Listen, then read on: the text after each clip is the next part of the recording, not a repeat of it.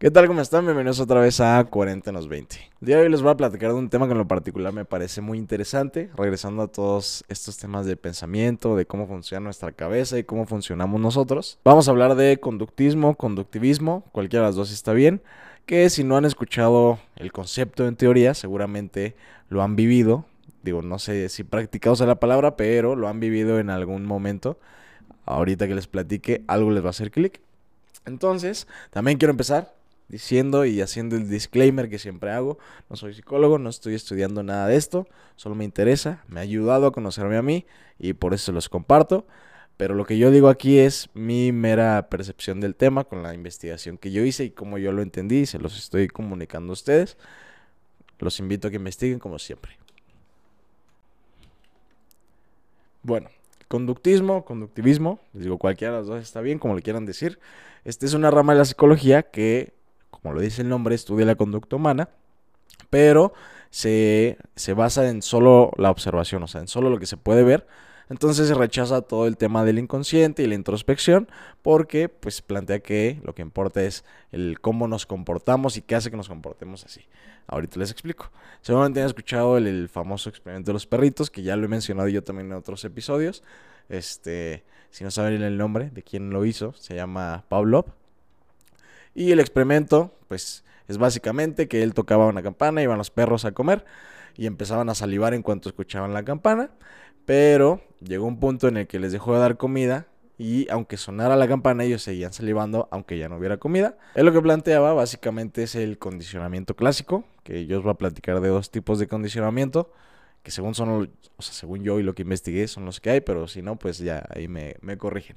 El caso es que Pavlov este, planteaba el condicionamiento clásico que el condicionamiento clásico y el conductivismo en general este, es básicamente el cómo explica nuestra conducta, que es la relación entre estímulos y respuestas, ¿no? Y pues hay un reforzamiento según la respuesta que tengamos. Entonces, lo que decía Pablo, y con esto los perros, es que estos estímulos y estas respuestas son involuntarias, o sea, en el ejemplo los perros, pues al final del día, cuando ven la comida empiezan a salivar porque la saliva les ayuda a la digestión, es involuntario, es natural, ¿no? Este, y el estímulo es la comida, que es lo que provoca la respuesta, que es la salivación. Entonces, lo que planteaba Pavlov es el condicionamiento clásico, que está basado en estímulos involuntarios y respuestas involuntarias, ¿no? Ahora, hay otro tipo de estímulos, que son los estímulos neutros. Los estímulos neutros, como lo dice el nombre, este, pues no provocan ningún tipo de respuesta. El estímulo neutro aquí, pues sería lo que les decía, la campana o el sonido que hace Pablo para indicarle a los perros como que era la hora de comida.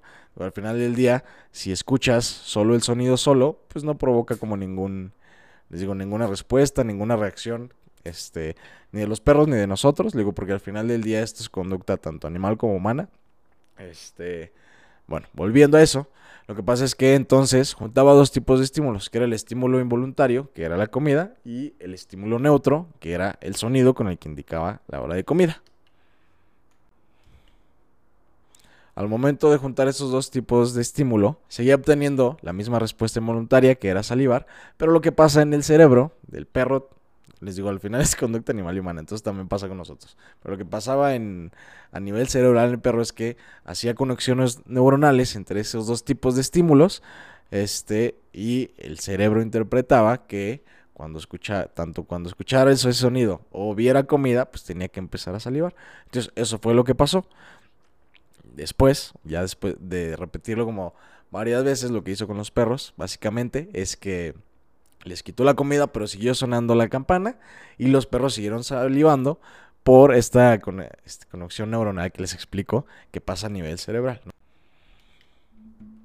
Poniendo un ejemplo a lo mejor más tangible que podamos entender, se me ocurrió el tema como de los sismos y y temblores en la Ciudad de México porque está la alarma sísmica, ¿no? Entonces, en teoría el estímulo pues es que tiemble y la respuesta pues es este sentido de alerta que podemos tener ante la situación, ¿no? Entonces, lo que pasa muchas veces este y seguramente si tienen conocidos de allá, digo, yo no soy de allá, viví un tiempo, pero tienen conocidos de allá, lo que pasa es que muchas veces escuchan un sonido que es muy similar a la a la alerta sísmica y pues les da este sentimiento de alerta, más o menos funcionaría igual. Digo, es el ejemplo de los perros, situado en nosotros, ¿no? Es el estímulo, siempre, ah, el estímulo involuntario con la respuesta involuntaria, con el estímulo neutro, que sería la alerta sísmica. Ahora, seguimos con el condicionamiento operante. Les decía que había dos. Bueno, el primero fue, se, llama, se le llama condicionamiento clásico. Este que vamos a hablar es condicionamiento operante. Que básicamente lo que plantea y analiza es la conducta completa. O sea, una acción genera una respuesta, puede ser positiva o negativa, y según la respuesta, pues va a reforzar esa acción o esa conducta o, la, o va a disminuirla, ¿no? Básicamente es el sistema de premios y castigos. Si hacemos algo bien, este, obtenemos un premio o una sensación satisfactoria, satisfactoria, perdón, y pues va a hacer que lo sigamos repitiendo. O en el caso contrario, si hacemos algo este, que no está bien, obtenemos como una, un castigo o algo que no es placentero y pues lo dejamos de hacer, ¿no? Un ejemplo fácil podría ser con los bebés. Cuando lloran para pedir de comer y les damos de comer, pues prácticamente el bebé está entendiendo que cuando llore le vamos a dar de comer o si llora y no le hacemos caso, pues va a llegar a un punto en el que va a dejar de llorar tanto. Este, así es como funciona y es el, el condicionamiento operante. Ahora, ¿por qué esto es importante?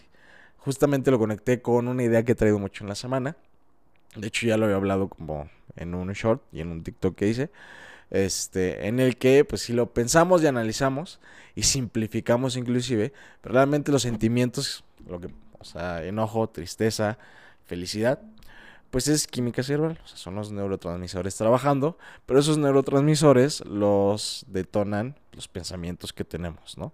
O sea, un ejemplo puede ser en una ruptura, pues evidentemente cuando estamos pensando en la ruptura y en la otra persona nos ponemos triste y tristes y lloramos, este, pero si nos invitan a salir y la pasamos increíble, no pasa nada hasta que volvemos a pensar en la otra persona, ¿no? Entonces, pues básicamente nosotros mismos son los que somos los que detonamos esos sentimientos. O sea que en otras palabras, si lo vemos así, pues realmente sí podemos controlar cómo nos sentimos. Digo que al final termina siendo redundante todo esto porque sí es terapia. Es terapia cognitivo-conductual. Si estudian psicología, pues sabrán de qué hablo. Si no, pues es un tipo, es una rama de psicología. El caso es que, pues sí podemos controlar cómo nos sentimos. Y a lo mejor se va a escuchar mucho como este discurso de, güey, es que estoy triste. Pues ya no estés triste, ¿no? Pero, pues al final del día, sí puede funcionar un poco así. Digo, obviamente hay más cosas detrás. Estamos simplificando. Ahora, ahorita que les explicaba, pues evidentemente los ejemplos eran con cosas más tangibles, ¿no? Recibíamos algo, nos daban algo y pues eso reforzaba como la conducta. Ahora aquí como lo quiero analizar y como quiero que lo entendamos es el estímulo serían los pensamientos y la respuesta este, sería pues cómo nos sentimos, ¿no? O sea, en otras palabras, si yo pienso tal, me voy a sentir tal. Como el ejemplo que les di pues de la ruptura, que si estoy pensando como demasiado constante en lo que fue o en la otra persona, pues evidentemente me voy a sentir triste. Si hay una situación que me hace sentir enojado y le sigo dando vueltas, evidentemente me, voy a hacer, me va a hacer sentir enojado y cada que vuelvo a pensar esa situación en específico, me voy a volver a sentir enojado. Entonces, a lo que quiero llegar con esto es, y con todo este tema del conductismo, este, ¿qué tanto podemos condicionarnos a conciencia? ¿A qué me refiero con esto? O sea, partiendo de que pues, una acción genera una respuesta, este, pues básicamente ahí como que terminaría. ¿Por qué no hacemos como una cadena de tres que sea acción, respuesta, acción? O sea, partiendo de que la acción es pensar en cierta situación, la respuesta sería lo que nos hace sentir ese pensamiento. Entonces, en lugar de que termine en sentirnos bien, mal o enojados, que según el, o sea, según el sentimiento que tengamos, genere otra vez la acción de pensar. O sea, o sea, sería como desviar la cabeza a otro lado, ¿no? Que les digo, se escucha mucho como este discurso de, güey, pues ya no estés triste. Pero, pues es trabajarlo nosotros mismos. En lugar de que alguien más nos lo diga, Evidentemente no nos vamos a decir, ya no estés triste, porque no, no funciona así. A lo que voy con esto es, y les digo porque yo lo trabajé, funcionó, es terapia cognitivo-conductual. Este, entonces la idea básicamente sería, en su momento, a mí lo que me pasaba, les digo, en una ruptura específicamente, pues ya me acordaba como de todo lo que fue, porque pasó, em, empezaba a darle vueltas, evidentemente me ponía triste. Entonces llegó un punto en el que literal interrumpía como ese pensamiento. Entonces, interrumpía la respuesta, si le quieren decir, como para seguir con el tema más técnico. Entonces, interrumpía el pensamiento que me hacía sentir triste y lo desviaba a, no sé, la neta escuchaba la cotorriza porque me pasa como que pongo la cabeza en blanco o me ponía a pensar como otras cosas, pero era justo como este desviar el pensamiento rápido y brusco para ya no seguir pensando lo que me ponía triste, ¿no? Ahorita, por ejemplo, lo que me pasa es que lo que siempre les digo aparte, o sea, al final del día es como practicarlo. Al principio es cansado, llega un punto en el que lo haces como automático. Ahorita lo que me pasa es que si estoy triste, si estoy enojado, empiezo a darle vueltas de, ok, ¿por qué me hace sentir así? Entonces ya me distraigo analizando la situación de qué es lo que me puede hacer sentir así. Y pues ya ni me estoy sintiendo triste ni me estoy sintiendo enojado, solo estoy pensando.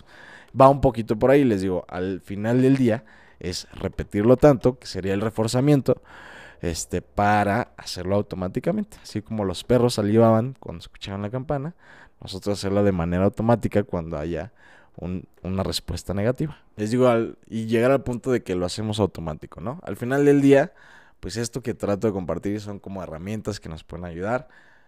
Evidentemente, es lo que les decía, esto es terapia cognitivo-conductual, o sea, no estoy diciendo nada nuevo, ni es el hilo negro, ya existe, ya se trabaja y este, pues hay a quien le funciona, a quien no, a mí me ha servido más el psicoanálisis, digo, pero son herramientas, o sea, este es un punto de vista de cómo yo entendí las cosas y lo que me funciona a mí no necesariamente les va a funcionar a ustedes, pero pues no me, no deja de parecerme interesante y pues lo quería compartir, ¿no?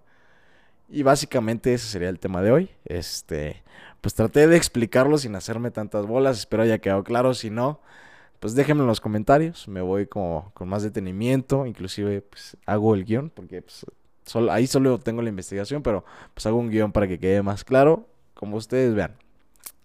Y básicamente sería todo por hoy, espero les haya gustado, les haya parecido interesante como me parece a mí. Denle like, suscríbanse, compártanlo porque ayuda mucho a seguir creciendo. Y pues nos vemos en el próximo episodio.